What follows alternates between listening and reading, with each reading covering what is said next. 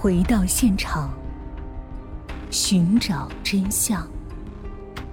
小东讲故事系列专辑由喜马拉雅独家播出。与张淑芬同屋的韩某拨通了这个电话，接电话的说孙德坤已经调走了。韩某又拨通了电话查询台，才知道这个电话是沈阳市皇姑区公安分局友谊派出所的。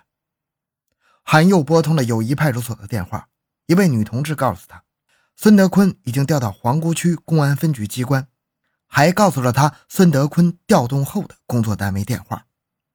韩某拨通了皇姑区公安分局纪检室的电话，恰好是孙德坤接的电话。韩某问：“你认识张淑芬吗？”孙德坤听到这突如其来的问话，略微停顿了一会儿，才回答：“，好像有这个人，不过只通了几次电话，没见过面。”电话没说完就断了。三月二十日上午。孙德坤开着公安局的摩托车来到厂里，向张淑芬的一位亲属表示，一定要帮助寻找张淑芬。三月二十日下午，张淑芬的一位亲属在整理她的衣物时，发现了一张张淑芬以前写给孙德坤的信，全文如下：“德坤哥，你好，也许你已不记得我，但我却时刻未将你的帮助忘怀。”尤其是当时我举目无亲，孤身在外，能遇到你，实在是一件很幸运的事儿，所以很冒昧的写这封信，聊表感激之情。希望此举不致唐突。我现在百花电器集团公司家电厂实习，电话六九二幺四五转三八六。写这封信的日期是一九九二年十月十八日。落款是张淑芬英文缩写的字头。初来沈阳的张淑芬为什么要写信感谢孙德坤呢？这孙德坤又是什么人呢？张淑芬的死与孙德坤有没有联系呢？张淑芬与孙德坤萍水相逢，这其中又有什么奥秘呢？既然是张淑芬写给孙德坤的信，又怎么会在张淑芬的手中呢？这一连串的疑问，等着刑警们。一个个解开，刑警们哪里知道，解开这一串的问号，也就等于揭开了张淑芬案件的谜底。正像张淑芬在信中所说的那样，她在沈阳举目无亲，除了去沈阳的一位表姐家外，她几乎不与场外人接触。这个孙德坤自然就落入了刑警们的视野之中。抚顺、沈阳两地刑警联手。对这起重大杀人碎尸案进行了深入细致的分析，从分解尸体的部位准确、断面整齐，罪犯很可能懂得人体解剖；从扒脸皮、砌碎尸不留包装物来看，罪犯具有一定的反侦破手段。凶手不是惯犯，也是一个行家里手。孙德坤与此案虽有涉嫌，但还没有充足的证据就证明他是元凶，因此拿到第一手的证据。成了刑警们追寻的唯一目标。抛尸现场的物证，除了张淑芬的碎尸之外，就只有吉普车的车辙痕迹。如果能查出这辆吉普车的来龙去脉，凶犯便会显露原形。但是又去哪里找这辆吉普车呢？刑警们几经搜寻，才想到了沈府公路上的车辆检查站。在沈阳市东陵区沈府公路东陵车辆检查站，刑警们认真查询了三月十九日晚间过往的车辆。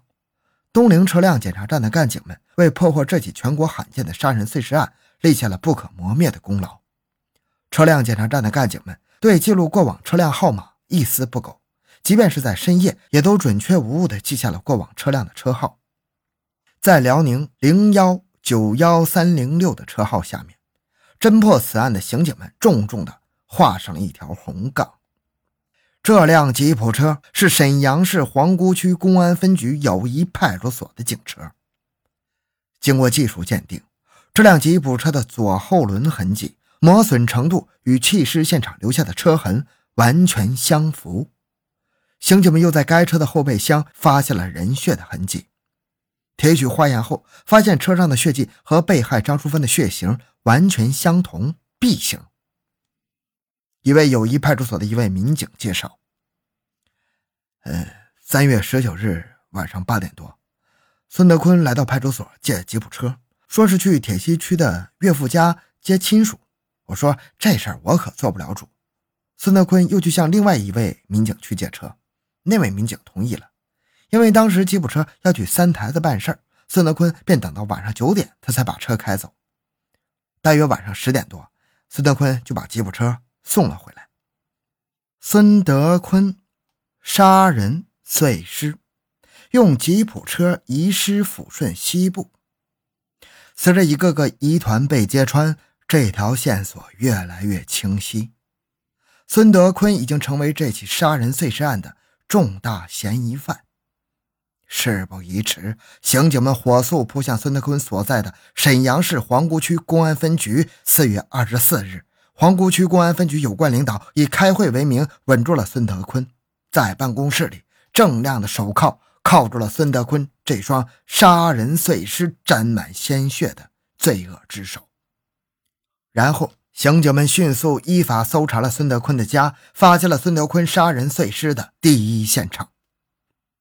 五月十五日，沈阳市公安局的刑警技术检验报告将孙德坤的血腥罪行敲死：一。辽宁零幺九幺三零六号吉普车后箱板血痕与被害人血型相同。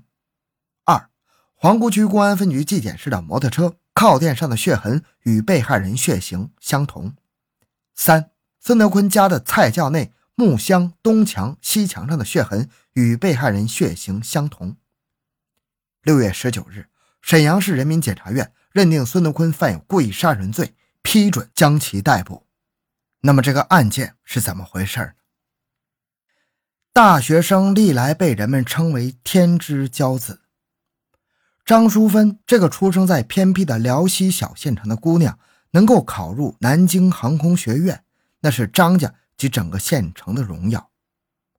张淑芬生的眉清目秀，皮肤白皙，特别是她那二十三岁的芳龄，散发着天真无邪的青春魅力。他从高中校门跃入大都市的高等学府，涉世未深，对未来生活和事业充满了美好的憧憬。结束了四年紧张的大学学习，张淑芬像一只小燕子从南国飞回北方。一九九二年八月末，她从南京航空学院毕业之后，被分配到沈阳。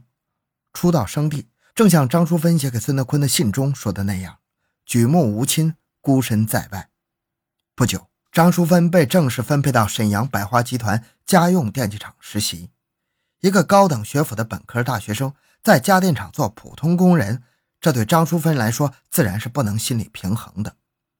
据父母说，在沈阳有一个表姐住在皇姑区的新乐小区一带，高楼林立的沈城使张淑芬犯了愁：这上哪儿去找表姐的家呢？那就去找派出所的户籍民警查一查。于是，张淑芬来到了皇姑区友谊公安派出所。这时，孙德坤正在友谊派出所当指导员。巧得很，张淑芬一进派出所的门就遇上了孙德坤。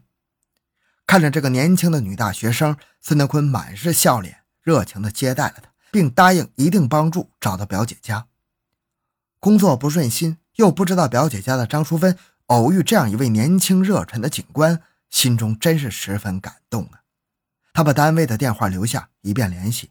孙德坤按照张淑芬提供的线索，几经周折，终于找到了张淑芬的表姐家。对此，张淑芬自然是感激不尽。于是，他便给孙德坤写了那封信，以表谢意，寄给了孙德坤。咱们再来了解一下孙德坤这个人。一九五八年出生的孙德坤，脸很白净，中等身材，五官端正，人长得精明强干。穿上一身笔挺的毛料警服，看上去比实际年龄小得多。一九八零年，孙德坤毕业于辽宁省人民警察学院。他先分配到皇姑区公安分局刑警队当刑警，头脑机灵、业务熟练的孙德坤干起刑警自然是轻车熟路，很快就被领导赏识，不久便提升为皇姑区明联派出所副所长，后又在任职期间入了党。一九八四年，孙德坤被选为后备干部。调到皇姑区公安分局政治处任人事干事期间，他又脱产，在辽宁大学法律系进修了两年，取得了法学大专学历。这在同行和同龄人当中，这是一块重重的王牌啊！一九八七年，孙德坤出任皇姑区公安分局团委书记。一九八八年，孙德坤又被提升为皇姑区公安分局政治处副主任。一九九零年，被派到皇姑区公安分局所属的友谊路派出所任指导员。一九九二年，又被提升为皇姑区公安分局纪检室主任。由于孙德坤的年龄、学历及经历优势，他还被选作区公安分局副局长的预备人选，进行重点培养。就在孙德坤刚到任不久，他收到了张淑芬寄来的那封信，从此开始与张淑芬交往了。公安分局的干部夜间值班的时间很多，那段时间，凡是孙德坤值夜班，就邀请张淑芬来办公室陪他。张淑芬寄来那封信不久之后的某一天晚上，张淑芬又来到孙德坤的办公室，密切的往来使这位富有青春魅力的年轻姑娘对眼前的干练警官产生了爱慕之情，两个人说的十分融洽。张淑芬问：“那封信你收到没有？”孙德坤从抽屉里拿出那封信，是不是这封？落款英文缩写。张淑芬。满脸羞红的点点头，一把把这封信抢回了手里，顺手揣进兜里。天真的张淑芬向孙德坤谈工作的苦闷不顺心，孙德坤便答应他帮助调动工作。无邪的张淑芬向孙德坤说生活的苦闷，加之他从心底喜欢上孙德坤，随之问道：“你今年有二十七八岁吧？”孙德坤一听就明白了，送到嘴边的肥肉。哪有不吃之理？这个伪君子对张淑芬点了点头。满心爱意的张淑芬又追问：“你你还没有结婚吧？”已有妻室女儿的孙德坤，七天满海的又点点头。喜出望外的张淑芬扑向了孙德坤，他们成了初恋的情人，他们海誓山盟要白头偕老。